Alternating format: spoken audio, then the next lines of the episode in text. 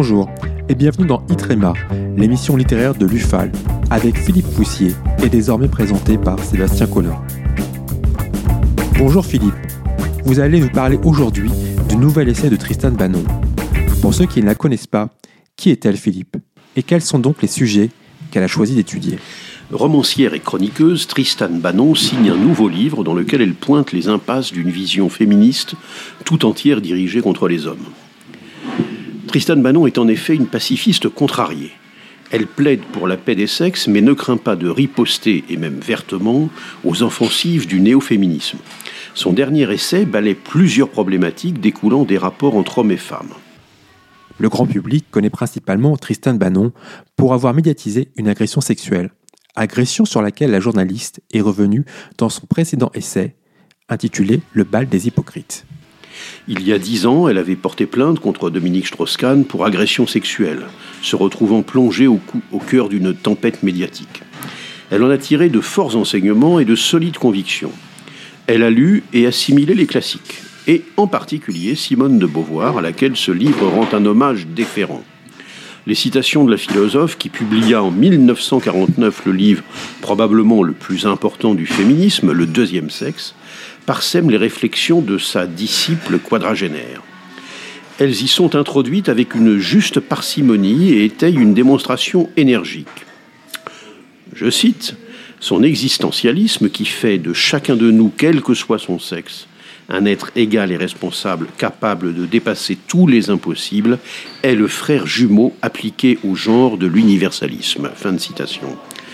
Tristan Bannon a donc choisi son camp et dégaine je cite, Au nom de l'idéal victimaire et de son compagnon de route intersectionnel qui dissimule mal un idéal morbide, ces féministes de la nouvelle génération se refusent à attaquer le seul sexisme systémique demeurant sur nos terres en 2021, le sexisme systémique religieux. Fin de citation.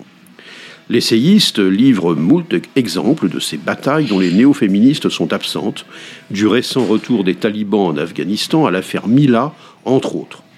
La leçon est cruelle pour ses adversaires essentialistes qu'elle dit silencieuses sur des atteintes contemporaines aux libertés fondamentales des femmes, mais en même temps virulente pour, dit-elle, définir des droits différents selon les genres. Comment l'essayiste va-t-elle justifier ses manquements, ses renoncements, ses évitements?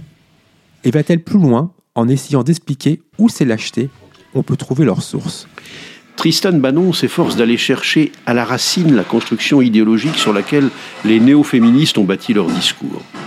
Au départ, il convient d'enfermer la femme dans le statut de victime. Elle dit Héroïser la victime plutôt que de vouloir la respecter, c'est tuer la guerrière, assassiner la créatrice, valoriser la soumise, poser un interdit sur le fait que la femme soit l'égale de l'homme. Fin de citation et l'auteur de revenir sur sa propre expérience, démontrant que si elle-même a été une victime, ces choses passent. En convoquant une fois encore Simone de Beauvoir et son récit d'un long voyage aux États-Unis en 1947, intitulé L'Amérique au jour le jour, Tristan Bannon souligne aussi combien les contextes français et américains diffèrent, tandis que les néo-féministes voudraient les amalgamer. Citons la philosophe existentialiste Simone de Beauvoir. Un des faits qui m'a tout de suite été sensible en Amérique, disait-elle, c'est que hommes et femmes ne s'aiment pas.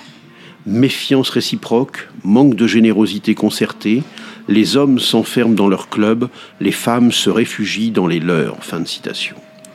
Tristan Bannon dénonce aussi l'insidieux glissement de la démocratie vers la victimocratie à travers l'évolution de la justice. Je cite se poser en arbitre de la moralité et vouloir introduire toujours plus de morale dans le droit va à l'encontre de l'intérêt du citoyen, dit-elle.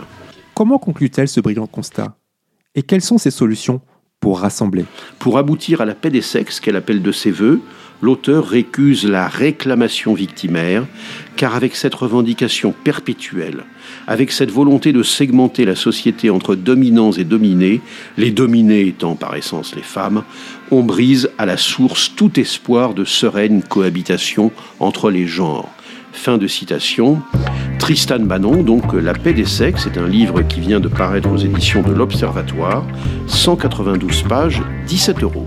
Merci Philippe Foussier. C'était Itrema. Je vous donne rendez-vous la semaine prochaine